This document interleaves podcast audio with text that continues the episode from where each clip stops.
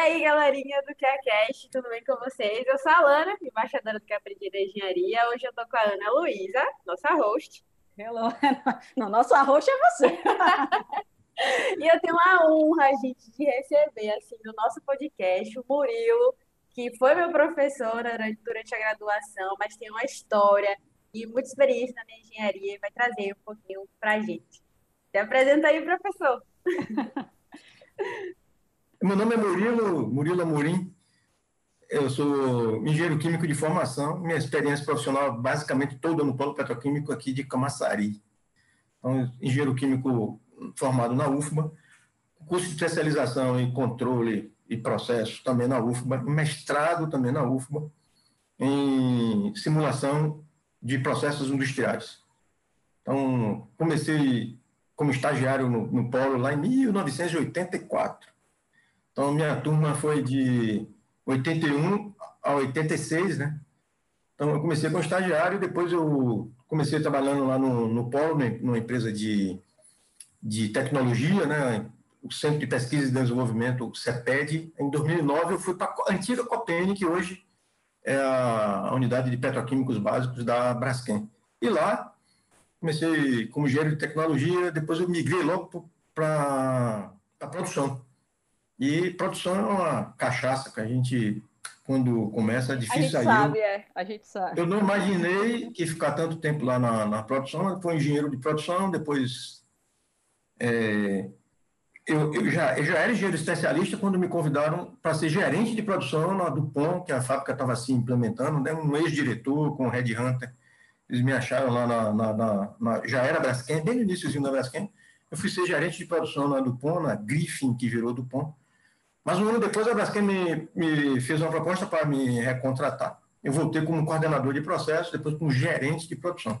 Fiquei como gerente de produção, então, aí desde 2008, isso eu já estou falando aqui, 2008 até 2018, 2017, que eu fiquei como gerente de qualidade da Braskem, né, Braskem geral, mas já com um plano né, de de aterrissagem, né? de aposentar, me preparar para a aposentadoria, sair da produção, porque como gerente de qualidade, viajei muito aí as empresas, está passando um pouquinho da minha experiência né? de planta como gerente de qualidade.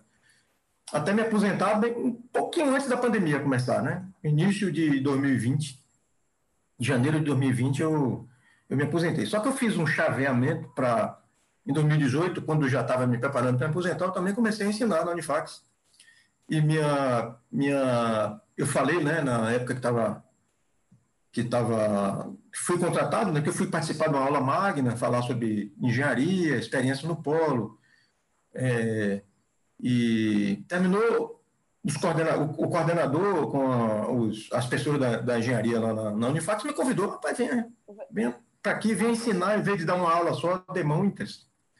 Aí eu topei, já como aí com a ênfase em poder passar um pouco da minha experiência de 35 anos de, de, de como engenheiro, né? Como engenheiro químico, com muita interface com outros ramos da engenharia, né? Engenharia civil, engenharia mecânica, engenharia elétrica, né? engenharia ambiental, essa turma toda eu convivi bastante, né? Não só os engenheiros químicos, durante minha, minha trajetória aí no polo de Camaçari. No polo de Camaçari. Então, um pequeno, um pequeno resumo. Do ponto de vista da minha vida profissional, Sou casado, tenho três filhos, tô um pouco, hoje em dia, falando de esporte, um pouco sofredor, torcedor do Vitória, né? A gente não... É, tenho alguns hobbies, né? Eu gosto de fazer minhas trilhas na Chapada Diamantina, faço muita atividade física, né? Eu já estou com 60 anos, mas consigo fazer muita trilha, corro praticamente todos os dias, 5, 6, 7, 8 quilômetros, ando bastante. Faço também uma academiazinha, pego peso para não... Então, essa é a minha hoje é minha vida, além de dar minhas, minhas aulas. Eu acho que a galera já, já entendeu, até porque a gente chama o professor Murilo aqui, né, Alana? Total, sem dúvida nenhuma. Eu, é sempre assim, todas as vezes que eu escuto o Murilo falando da carreira dele, eu fico, assim, extasiada. Porque é, é, é uma trajetória muito bonita. E, e, exatamente. O que eu acho bacana é hoje você falar e ensinar a partir daquilo que você tem skin in the game, né? A pele em risco. Ou seja, viveu, experimentou, apanhou, viveu de tudo e hoje tem a oportunidade de compartilhar. E, aí o que me chamou a atenção foi esse chamado, né? O chamado veio. o reconhecimento de que você pode ser professor, não é só uma aula. É, a minha vida não é acadêmica, né? Ela, vamos dizer assim, é um complemento.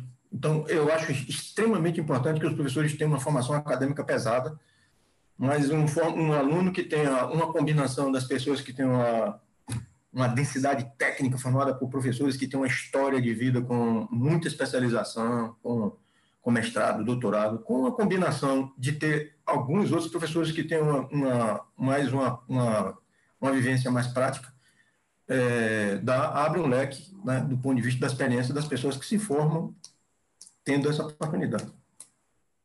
Sem dúvida. Inclusive, professor, eu lembro que as suas aulas sempre me marcavam por conta da sua experiência na indústria. Porque o maior ciclo de professores eram realmente acadêmicos, tinham uma bagagem técnica muito boa, mas o senhor se destacava, assim. Eu sempre adorava ir para suas aulas, porque você porque sempre tinha contexto, né, Alana? Exatamente. Exatamente. contexto. Obrigado. Não é a tua que está aqui com a gente. o senhor falou que o senhor estagiou e tudo mais. É, conta pra gente por que engenharia química? Olha, o polo de, de, de Camaçari estava no, no, no, auge da comunicação de que ele ia nascer na minha época, né? Eu estava morando em Feira de Santana, fazendo o segundo grau. Um dos professores, chamado professor Moacir, ele, ele ia de Salvador para Feira de Santana ensinar. Então, eu estava sempre na dúvida entre fazer engenharia mecânica e química. Eu sabia que eu ia fazer engenharia porque eu, eu tinha uma, minhas habilidades, vamos dizer assim, técnicas, é, sempre foram, né? Eu era um bom aluno em química, e física matemática, e eu me, tentava me fixar entre engenharia mecânica e química. E ele disse assim: olha, Paulo está nascendo, é, isso em 78 ele foi meu professor, e o Paulo partiu em 1978. Né? A, a primeiro, o primeiro complexo industrial daqui do, do América do Sul, vamos dizer, a gente classifica o, o nascimento do polo petroquímico em Massaria quando começou a se produzir o eteno, né? Na, na, na antiga Copene, né? Foi julho de 1978. Eu estava ali tateando o que fazer. Então, sempre a gente tem algum mentor, algum, alguém que influenciou, e, e, a partir daí eu decidi que ia, que ia ser engenharia química. E outra coisa, eu quando fui fazer o vestibular de engenharia química, eu eu competia né, com estudantes daqui de Salvador, eu estava estudando em Feira de Santana, então no primeiro ano eu não fui bem sucedido. É, eu passei no vestibular para Direito na Católica, meu pai, inclusive, era advogado e tal, e ele me influenciou para me matricular, e eu, eu cheguei a começar a fazer Direito na Católica, mas meu pai era uma pessoa muito aberta, é, e de uma confiança absurda, e eu falei com ele, meu pai, mesmo você mesmo sendo advogado, mesmo você sendo advogado e eu ter passado em direito, eu perdi na, em engenharia química. A competição em Salvador é muito, muito complicada para um, um, estudante do interior. Com os alunos naquela época lá do Vieira, do Social, do, do, dos colégios grandes aqui de Salvador, né, que preparavam do ponto de vista de, de, de densidade maior, né. E aí eu resol... ele me disse, meu filho, eu quero que você seja feliz. Aí eu é, fiz o, o cursinho, no, aí no outro ano também, eu, como a gente diz aqui na Bahia, eu botei para lascar. Eu fui muito bem, fui muito bem sucedido no vestibular, fui bem classificado e, e, e não me arrependo, né?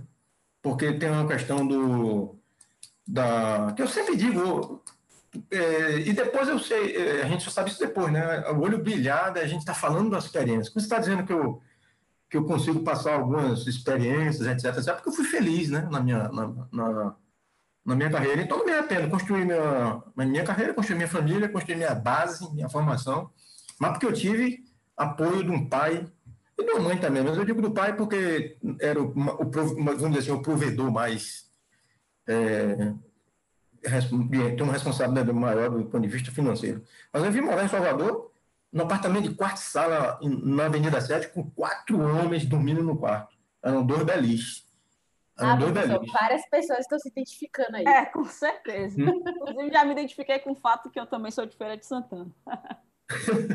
então, eu vim de feira morando na, na, na, na Avenida 7, lá num, num apartamentozinho, um AP de quarto sala e tal. E aí era, era trampo, né, para manter. Na faculdade eu almoçava na RU almoçava no restaurante universitário e tal, e tocando barco, né, para gente, a gente se informar. Mas aí os colegas que, que estudavam comigo, um estudante de, de medicina e três de engenharia, né? E a gente. Claro que foi um, um espetáculo, né? Porque os meninos naquela, com aquela idade e tudo mais, e, e, morando sozinho, era muita diversão, mas era muita complicação também, né? Uhum. E professor, tem um ponto aí da sua história que eu achei legal, que é um insight também para quem está nos ouvindo, né? Quando você fala assim que o professor Moacir, ele foi e falou, né, dessa oportunidade, o Paulo está chegando tal. E existia duas possibilidades, ou você fazer o que você fez, de olhar, pesquisar e ver se faz sentido, ou simplesmente ignorar, né? Muitas vezes a gente tem esses sinais ou essas informações, alguém fala algo, é um podcast, que, alguma coisa que sai daqui, e às vezes, por a gente não estar tá nessa busca ou não estar tá atento, a gente deixa passar, né? Então, achei muito interessante essa figura do mentor, como você mesmo trouxe, e também essa sua percepção em perceber a oportunidade que estava chegando, né? Até uma visão de futuro, assim. Muito bom. Porque, na verdade, quando nós estamos com 16, 17, 18, 19 anos, a gente tem que decidir o que vai fazer da vida. É uma coisa assim que é, eu diria que é, já, já chega perto do absurdo, né? Isso. Então, é ótimo quando a gente tem a, a, a possibilidade de, de saber quais, aptid, quais as aptidões, para onde você, de fato, quer, quer ir pelo menos um, um, um, grupo de uma área, né? Eu gosto mais de humanas, né? Aí depois dentro da área de humanas, o que é que onde você mais quer se dirigir? Ou eu gosto mais de área de saúde e tal, para ir fechando o leque para depois você para depois você se dirigir. Mas mesmo assim, às vezes dá muito errado no primeiro momento e, e, e depois que, eu, que a gente percebe que quando a gente nessa fase é muito novo, eu já vi pessoas mudarem de carreira Uhum. E faz parte, é isso mesmo. Na, quando a gente vai ficando mais um pouquinho maduro, tem casos aí de colegas meus, engenheiros, que viraram médicos depois, ou que fizeram um concurso e, e, e, são funcionários públicos, etc, etc. Tem empresário, tem dono de pôr de gasolina, cada um, depois, na medida que vai amadurecendo, que vai tentando ver aí o que é de fato bom para suas carreiras. Mas não, não adianta é, também viver, viver infeliz. É melhor você tocar mesmo no meio do caminho, eu é, acho. O que o senhor fala lembra um livro que eu li recentemente chamado Por que os generalistas se destacam no mundo de especialistas. A gente até fez um aulão, tá lá no YouTube, e ele fala exatamente isso. Quando você escolhe uma profissão de 16, 17 anos, é como se você casasse com a primeira a pessoa que você só teve um encontro. Né? E aí ele é fala muito sobre isso, da experimentação. É ir lá, faz, começar o direito e ver que não é o direito, e aí trocar para engenharia química, é passar isso. anos na indústria e depois. Então, é muito dessa experimentação. Mas vamos lá, Valana, que se deixar a gente vai. É o poder de, é o poder de, é o poder de, de, de, é o poder de decidir, inclusive, como as pessoas não têm, e vive nessa. Isso. Que é o, é o segundo tema que vocês me pediram até, não sei se vocês querem. Já chega junto aí, professor, já. Essa questão de, das, habilidades, né? De, Perfeito. De, de, de, de um, um, as pessoas. Eu diria assim, você me perguntaram as habilidades que o engenheiro deve ter, mas eu acho que, eu acho que as, as habilidades ah. que as pessoas devem ter. não só, não só engenheiros. Eu anotei algumas aqui, uma vez que vocês me provocaram, assim, como eu senti aqui uma meia hora antes de começar, eu falei assim, ah, quais são essas habilidades? A primeira coisa que a pessoa tem que ter mesmo, eu acho, para se sustentar na carreira, independente de habilidade e competência, sabe? é densidade técnica combinado com orientação para entregar resultado. Ponto. Porque é isso que sustenta o emprego de qualquer um. Porque eu já vi muita gente muito boa de entrevista que faz aquela espuma enorme na hora da entrevista e depois, na hora que você tira a espuma, a quantidade de líquido é muito pequena. Uhum. O que significa que não tem densidade. Essas pessoas, elas até começam bem, mas elas não se sustentam, porque elas têm alguns, começam a apresentar esses problemas dessas competências que eu diria que tem uma sequência lógica aqui dessas competências, né? Que, dessas habilidades, vamos dizer assim, até de comportamento. Sim. A profissão de engenharia é a profissão típica de solução de problema. Portanto, se você está tendo que, que solucionar problema, o engenheiro químico ele não chuta, mas o engenheiro de uma forma geral ele não chuta, mas ele estima a solução de problema ele tem que dar na medida do tempo que ele tem. Quanto menos ele tem, tempo ele tem, mais vai ter uma margem de erro, mas ele tem que arriscar e ele tem que ter um poder de decisão e ele tem que ter densidade para isso. mas ele tem que ter também coragem, porque ele tem que assumir risco. Essa é uma competência que essa é uma competência que as pessoas que crescem elas erram, mas elas aprendem com o erro. Uhum. Elas erram, mas elas aprendem, é, ela aprende com o erro. Então, assim, é, depende também de onde você vai trabalhar, porque não tem uma regra para tudo. Então, as pessoas, elas têm, o, cada um tem o seu perfil, ninguém é melhor nem pior do que outra. Uhum. Então, tem as pessoas que são mais objetivas, são mais assertivas. Tem outras que são mais analíticas.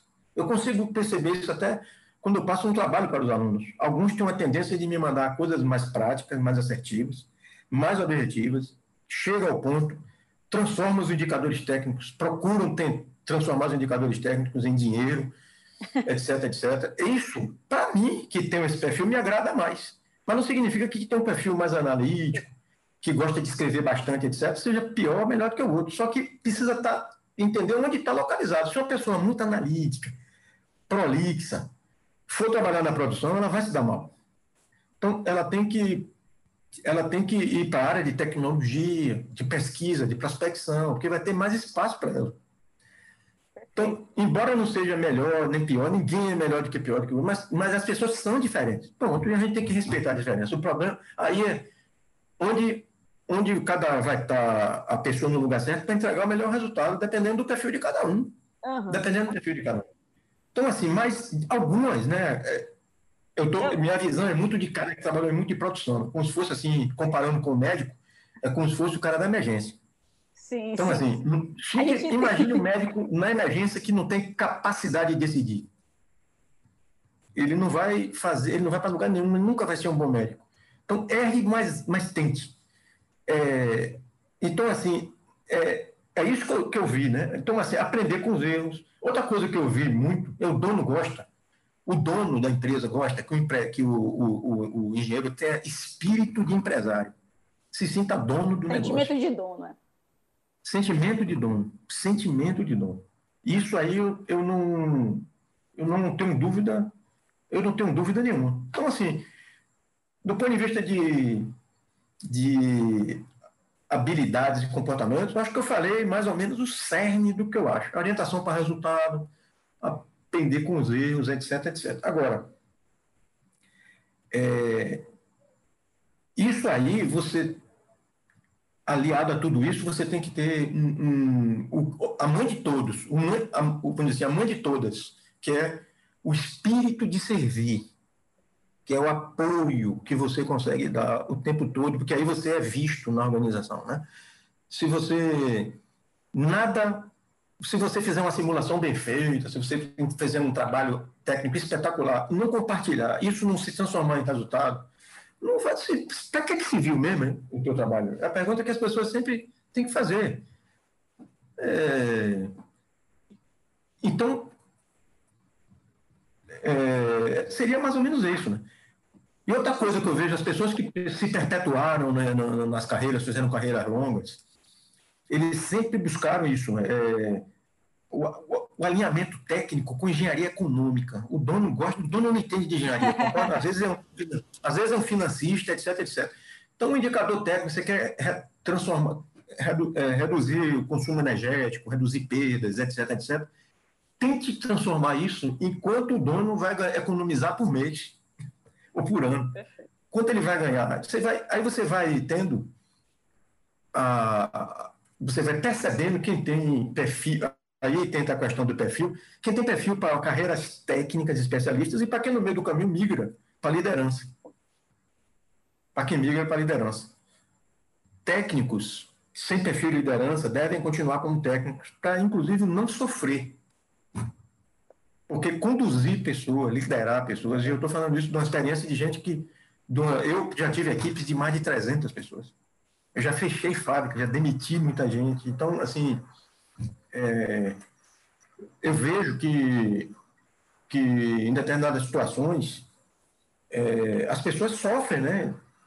E, e, tem que tomar algumas atitudes, algumas ações que são de liderança e que algumas pessoas não, não conseguem fazer isso. Então é isso. E para resumir, engenheiro não, engenheiro não chuta resultado nenhum, mas ele tem que dar resultado, ele tem que estimar. ele tem que preparar, ele tem que ser objetivo. Assim, ó, a pergunta que fica, para a planta ou não? O, o, o chefe pergunta isso. O líder uhum. pergunta isso. O engenheiro vai dizer, o engenheiro vai dizer o quê? Não sei. Ou, ele pode até dizer, espere que eu vou fazer os cálculos, vou fazer as estimativas, vou consultar a tecnologia, vou consultar a tecnologia, vou, vou olhar a experiência, vou olhar, etc, etc. Mas uma hora ele vai ter que dizer. Professor, tem dois pontos. É Na verdade, assim, sua fala como um todo foi magnífica, é, realmente inspiradora. Quem tiver ouvindo esse podcast, se tiver papel e caneta, realmente está perdendo muito. Mas dois pontos aí que eu queria reforçar, exatamente porque estando nessa emergência, eu gostei até da analogia né, da emergência, um pouquinho aí de tempo de indústria já reforçaram isso. Primeiro, isso que você falou, né? Certa feita eu estava numa masterclass com o Fábio Barbosa, que trabalhou no Itaú e tal. E ele trouxe uma reflexão muito importante. Não existe, exatamente como você falou, não existe o certo ou errado, não existe profissional ruim ou bom, existe o fit. Às vezes você tem um cara que não está numa vaga que tem o fit com a essência dele, né? Então você não vai extrair o melhor dele. Então, essa visão aí, e como liderança, esse é nosso papel também de entender isso. E essa questão da decisão, eu ouvi recentemente de uma pessoa que eu tenho o prazer de trabalhar, que para mim aumentou para mim, e ela, ele falou assim: Ana, se a gente não decide, o universo decide por a gente.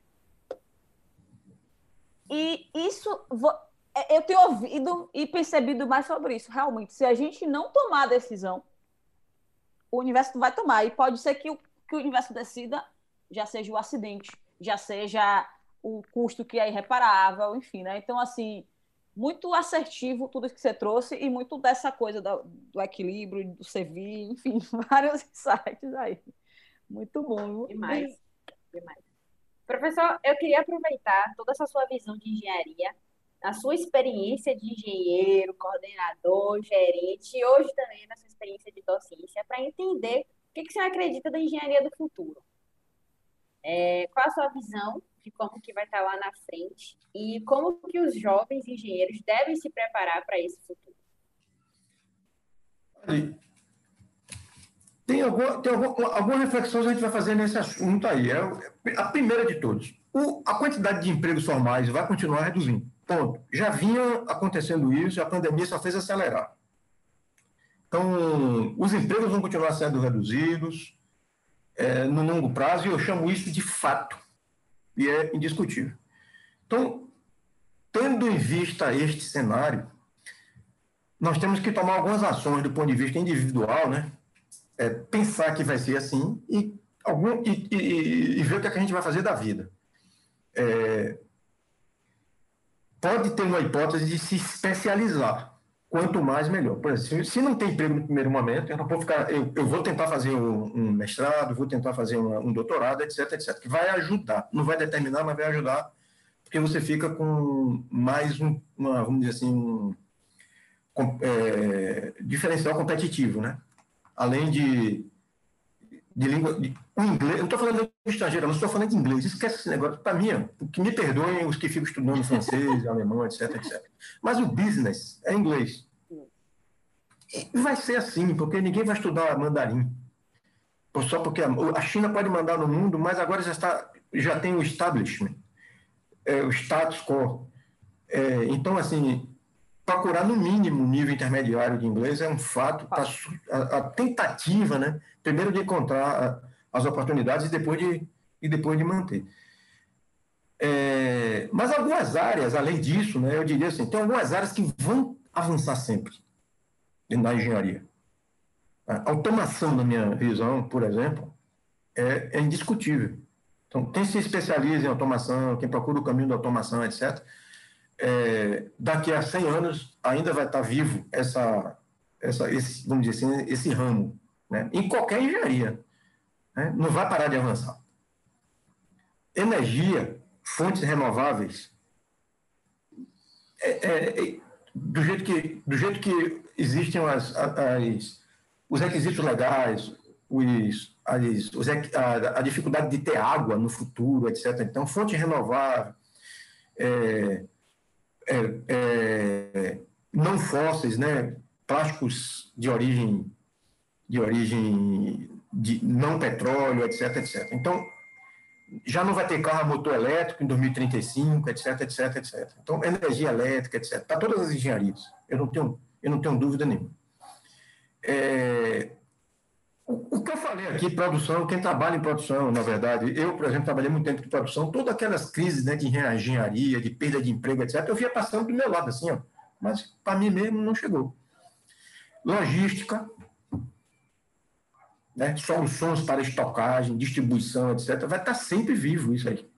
Quem, quem, quem se especializar, vamos dizer assim, quem procurar um caminho, ou nem dentro da fábrica, for trabalhar em logística, ele se sustenta melhor. E duas coisas também que não vai acabar nunca, né? Área comercial, né? relações, e saúde e segurança do meio ambiente, principalmente na área de proteção ambiental na área de segurança de processo. Que as, as empresas têm a imagem a reputação a, a zelar. Então, assim, as pessoas têm que trabalhar construindo relações, né? E migrar até de uma área para outra. E sempre buscando servir do jeito que eu falei, né? Apoiar, servir, passar, passar conhecimento. Não ser. Não ser. É, não ser não querer guardar o conhecimento para si. Eu, eu, eu, os profissionais que eu conheço não precisaram fazer isso. Eles compartilharam e se deram muito bem. E se deram muito bem. Porque tem uma questão importante da engenharia. Hein? A carreira de engenharia é longa e o crescimento eventualmente é rápido, mas na maioria das vezes é lento. As pessoas viram um coordenador, viram um chefe, viram líderes, viram gerentes, depois de muito tempo de carreira. Porque precisa primeiro ganhar densidade técnica. Então, hoje as pessoas elas têm muita ansiedade. E a alta expectativa, a porta a vizinha da alta expectativa é a porta da frustração. Verdade. Então, os trainees que chegam com muita expectativa e que rapidamente não viram diretores ficam frustrados. Já vi isso várias vezes. Eu acho que é coisa da geração né, da, do, dos mais jovens. E é, e é, mas eu entendo, mas você precisa ter calma. E e do ponto de vista do, do, do futuro da engenharia, assim, eu, eu diria isso, é... Por enquanto, é manter a autoestima equilibrada, não tem emprego para todo mundo, vamos ter calma. As oportunidades, eventualmente, podem che pode ir chegando, né? É... E, e tentar né, focar numa das áreas dessa que eu acabei de, de, de, de, de frisar. Com o, com o é, com, tendo em vista né, de que os empregos formais eles vão sumindo. Né? Os empregos, eu vou escrever assim, ó, os empregos não vão continuar se, é, é, os empregos vão continuar sendo reduzidos ao longo do tempo, isso é um fato. Né? E, e a gente vai ter que, que buscar alguns caminhos né, para o futuro da engenharia. É simples? Não. Mas pelo menos a gente tem algum, algum norte aí para tentar, tentar perseguir. Mas engenharia vai ser sempre engenharia vai ser sempre necessário engenharia, de todas as, de toda a natureza de engenharia, né? Seja com ênfase de engenharia ambiental, mecânica, elétrica, química, civil, etc. Agora, a gente vai precisar do Brasil crescer, né? Além é. disso, tem o, a, vamos dizer assim, o cenário mundial e tem o nosso cenário. Que a gente só anda de lado. Eu não vou tratar de política aqui. Uhum. Não, sou, não vou, mas eu, eu, eu diria que a gente não achou ainda um caminho do ponto de vista do equilíbrio, do ponto de vista do equilíbrio, do ponto de vista da agenda positiva. E nenhum desses dois caminhos que, que essas pessoas estão se debatendo por um lado e por outro aí. Uhum. Se, se, se vocês me, se é, que, se é que me entenderam subjetivamente. Deu eu não acredito em nenhum dos dois. Eu não acredito em nenhum, do, eu não acredito muito em nenhum desses, desses dois projetos, porque um a gente já viu, tem alguns pontos positivos, mas tem alguns pontos muito negativos, e o que a gente está vendo também eu não acredito. Então, estamos andando de lado é, e a gente precisa a gente precisa simplificar as coisas, montar uma agenda positiva e tentar avançar para a engenharia também crescer junto, né? como a engenharia civil e outros, e outros pontos. Perfeito, professor. Eu achei muito assertivo aí as áreas que você trouxe. É, e eu me questiono assim também, né? É, o quanto o senhor acha que estamos sendo preparados? Como é que você entende a educação da engenharia hoje, até pensando nesse futuro que já é até muito do presente, né? Até pensando no, no, no que você trouxe desde dessa parte de desde áreas até mesmo comportamental, assim. Como é que você enxerga hoje a nossa educação?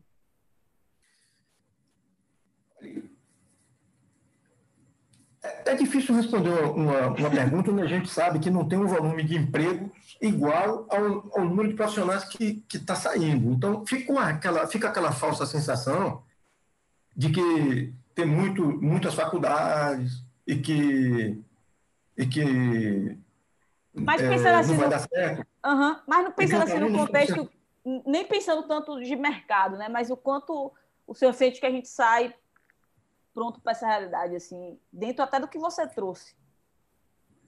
Você fala com relação à preparação na universidade, o, né? Currículo da, o currículo, os currículos da engenharia, as ementas, já deu um upgrade nisso.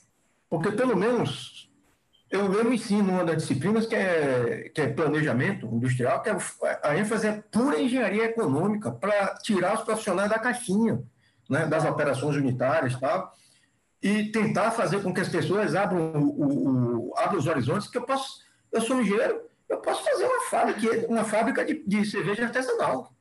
E eu ser o engenheiro, ao mesmo tempo ser o dono do meu negócio, e fazer o meu fluxo de caixa, entender qual, onde é que está meu cliente, entender como é que eu me organizo para tentar ser empresário de, de, de, de, de, mim mesmo. Então, neste sentido, do meu tempo, lá na, na, na, na, década de, de 80, não se tinha nada nas emendas dos cursos de engenharia voltados para a economia, voltados para para uma discussão fora das operações unitárias e do viés muito técnico que o curso de engenharia tem, né? Uhum. Eu já vejo uma evolução nesse sentido, para preparar. Agora, eu não sei como é o nível de absorção disso, eu não conheço aí as, as outras escolas de, de, de, é, de engenharia inclusive do ponto de vista do nível dos alunos, etc. Porque isso também tem uma importância fundamental, né?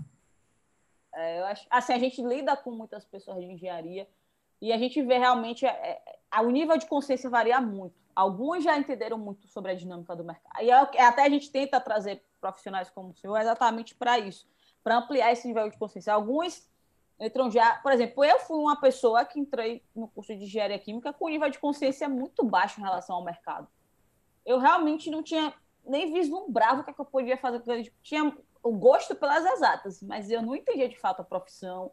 É, tinha um nível de consciência muito baixo. Então, queria eu ter acessado, por exemplo, a um, um podcast desse aqui. Né? E eu acho que, como você falou, existe muito também uma diferença até entre as próprias escolas. Algumas já correram e estão se atualizando mais, outras não tanto. E aí acho que entra nosso protagonismo, né? eu acho que aí a nossa parte como estudante de que, ok, não tenho essa, essa matéria na ementa, mas, pô, já ouvi o professor Murilo aqui falando de, desse, desse olhar e tal, o que é que eu estou fazendo a respeito disso, o que é que eu estou construindo, é, a, a tentar experiências que vão até além da nossa sala de aula. Às vezes, não, não tenho tempo, não tenho tempo, não, não posso fazer isso, mas a gente também tem que entender a dinâmica do que está acontecendo no mundo, no mercado. Né? Então, é, é bom, eu sempre gosto de fazer esses questionamentos aos professores, Exatamente porque eu passei por um processo um pouco conflituoso dentro da universidade. Eu não entendia muito algumas é, dinâmicas. Depois que eu saí, eu tento entender mais sobre um outro, trazer um outro olhar, olhar também com a perspectiva do próprio professor, porque inserido, talvez vejam coisas que eu talvez como aluna não enxergava, né, num contexto que era diferente, tal. Então, eu sempre que eu tenho a oportunidade de tá, estar em contato com o professor, principalmente de engenharia, eu sempre questiono né, sobre a educação tal, que é, como entende esse modelo. Exatamente por essa dificuldade que eu tive de entendimento. Não, não, eu não tive um, uma, como é que eu posso dizer, um fit. Né, não se preocupe que não foi só, só você, não. Você e a torcida do Flamengo. não se preocupe. Então, eu sempre faço essa, esse questionamento exatamente por isso, professor. Né? E é, é muito legal esse cuidado quando você fala assim, né? De, pô, já, hoje já estou em, sendo professor de uma matéria que traz essa amplitude para as pessoas e tudo mais. Então, é, é, muito bacana ouvir isso. E eu acho que a gente precisa debater mais a educação e a engenharia, não tem jeito. E aí, Alana?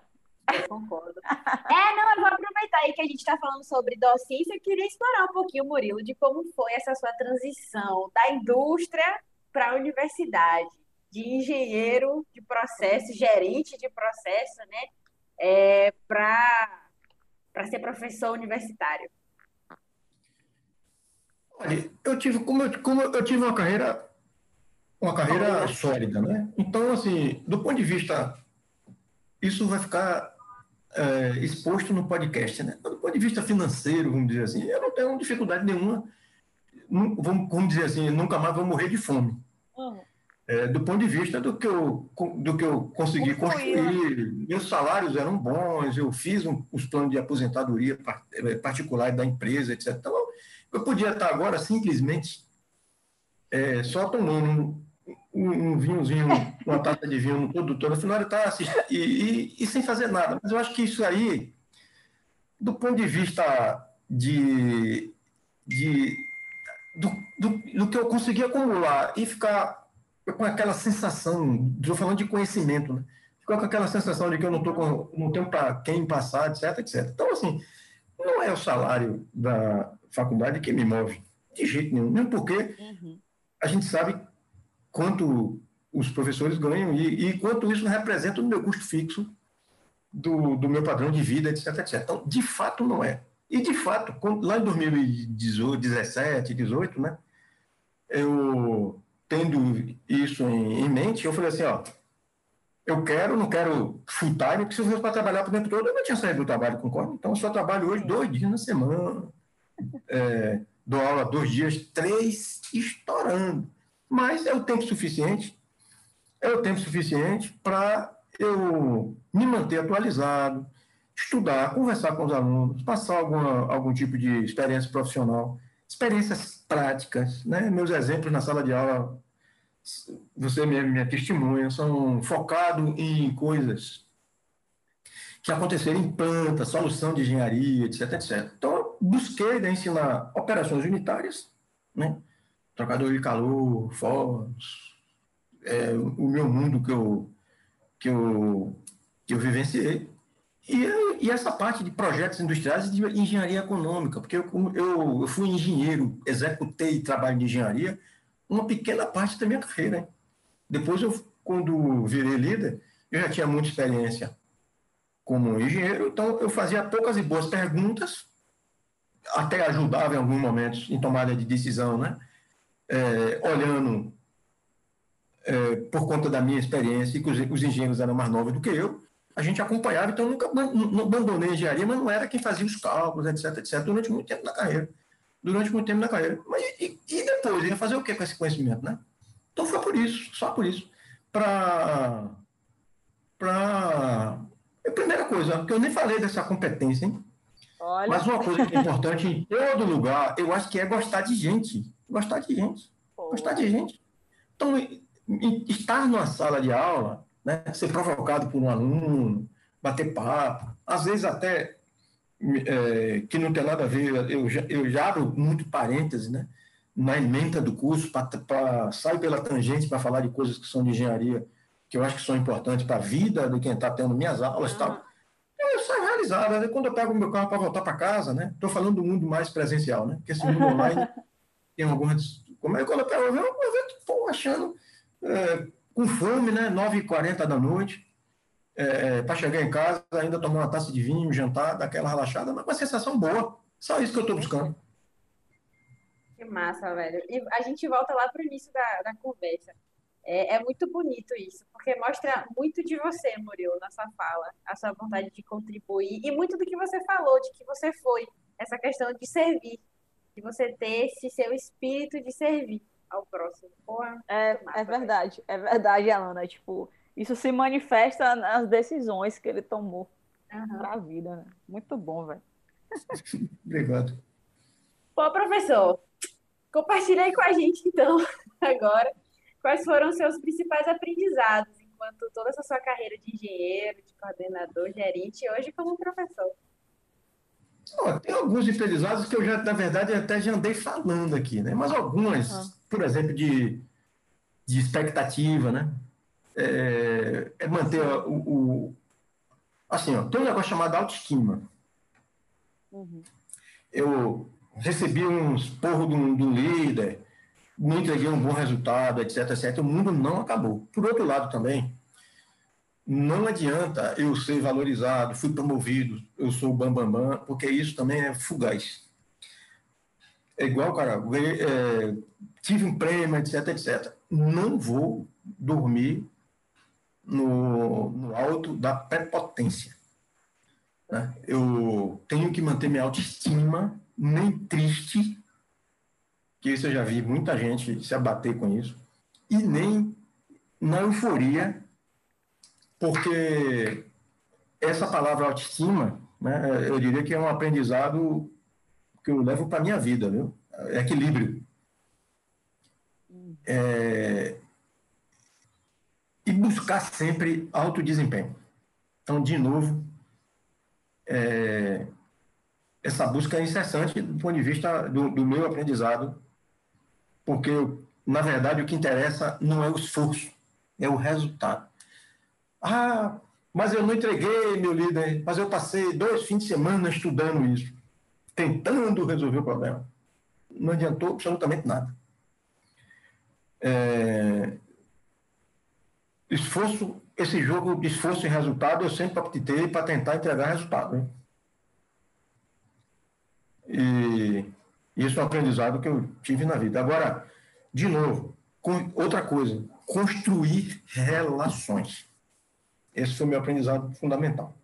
Eu tenho amigos espalhados por esse mundo todo da engenharia que ajuda muito. Isso não é, isso não é networking, não é, não é, não é ilegítimo. É muito bom que você tenha. Agora o networking honesto. Uhum. As competições dentro das fábricas, é claro que quando tinham, às vezes, é, eu quando, quando eu tinha as hipóteses, né, de eu virar gerente, tinha outros que ficaram na minha frente, mas se eu fosse me abater, eu não estava aqui agora. Por outro lado, quando alguém me disse que eu ia ser o gerente de produção da planta, se eu tivesse a arrogância de, de achar que eu era melhor do que os outros, eu também não estaria aqui. Então, a humildade, mas sempre tentando buscar os melhores resultados. Esse foi, é o principal aprendizado que eu tive da minha vida profissional.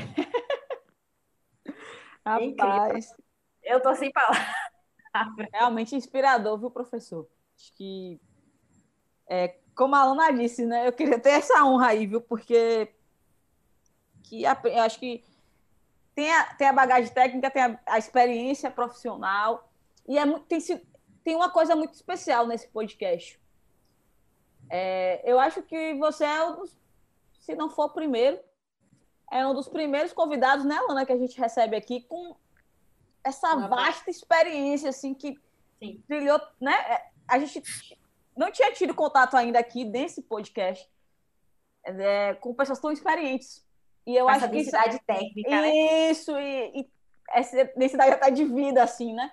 E isso é muito bacana porque você faz refletir alguns pontos da nossa geração, que são muito fortes. Quando você fala assim nessa questão da expectativa, eu vejo muito isso. A gente está acostumado com um clique no celular, ter um carro à nossa espera, ter uma compra, ter. Então, parece que a gente começou a projetar isso tudo também na vida. Então, o processo uhum. seletivo uhum. tem que ser rápido, a promoção tem que ser rápida, enfim, o atrativo é o que é rápido. Eu vejo até porque é, é o que a gente percebe dentro das nossas experiências, como até o Explorer. Então, é legal receber uma pessoa que a gente olha assim, como se estivesse conversando com o pai, assim. tá ali e conta a história e é, mas... também os aprendizados. Muito bom. É, mas esse é um dos meus objetivos mesmo, sabe? É, é, é mais ou menos isso. É, não tem problema. Eu quero mesmo que, vocês, que meus alunos tenham a sensação de que está falando com alguém que seja da família, que seja um pai mesmo, seja um tiozão. Massa. Muito obrigada. Tem mais alguma pergunta aí, Alana? Não, não, assim, eu estou extremamente contemplada. Eu acho assim, eu acho que esse podcast a gente tem que no mínimo, compartilhar com os alunos do professor Murilo. Com certeza, sem dúvida nenhuma. Murilo, assim, gratidão. Para quem quiser. E outra coisa, é, se vocês quiserem algum outro tema mais específico, né, de do que faz cada engenheiro, né? do, do, que, na minha opinião, os, as correlações aí entre o engenheiro químico e o engenheiro mecânico, ou qualquer outro tema que vocês queiram abordar aí no futuro, estou à sua disposição. Estou à disposição das duas aí. Pode deixar que vai lá. Gratidão, professor Murilo. Como eu falei, né, antes de começarmos, é, é uma honra, assim, sempre que a gente tem a oportunidade de ter professores aqui no Caprino na Engenharia, para mim, assim, é, é uma aula, é uma forma, é uma contemplação, é um agradecimento também. Eu acho que se tem uma profissão que eu tenho uma baita admiração, é essa a profissão de professor. E ver um engenheiro, professor, que tem iluminado todas as vidas, é um orgulho aqui para a gente e ficamos felizes com essa vinda até aqui. Pode deixar que a gente vai te incomodar um pouquinho mais. Sem dúvida. Tá bom. Compartilha comigo aí depois também. Fechado. Sem dúvida. Valeu, galera. Obrigada. Ah, muito obrigado. Eu que, que, que digo a vocês que foi o maior prazer. Gratidão. Vamos além. Tchau, tchau.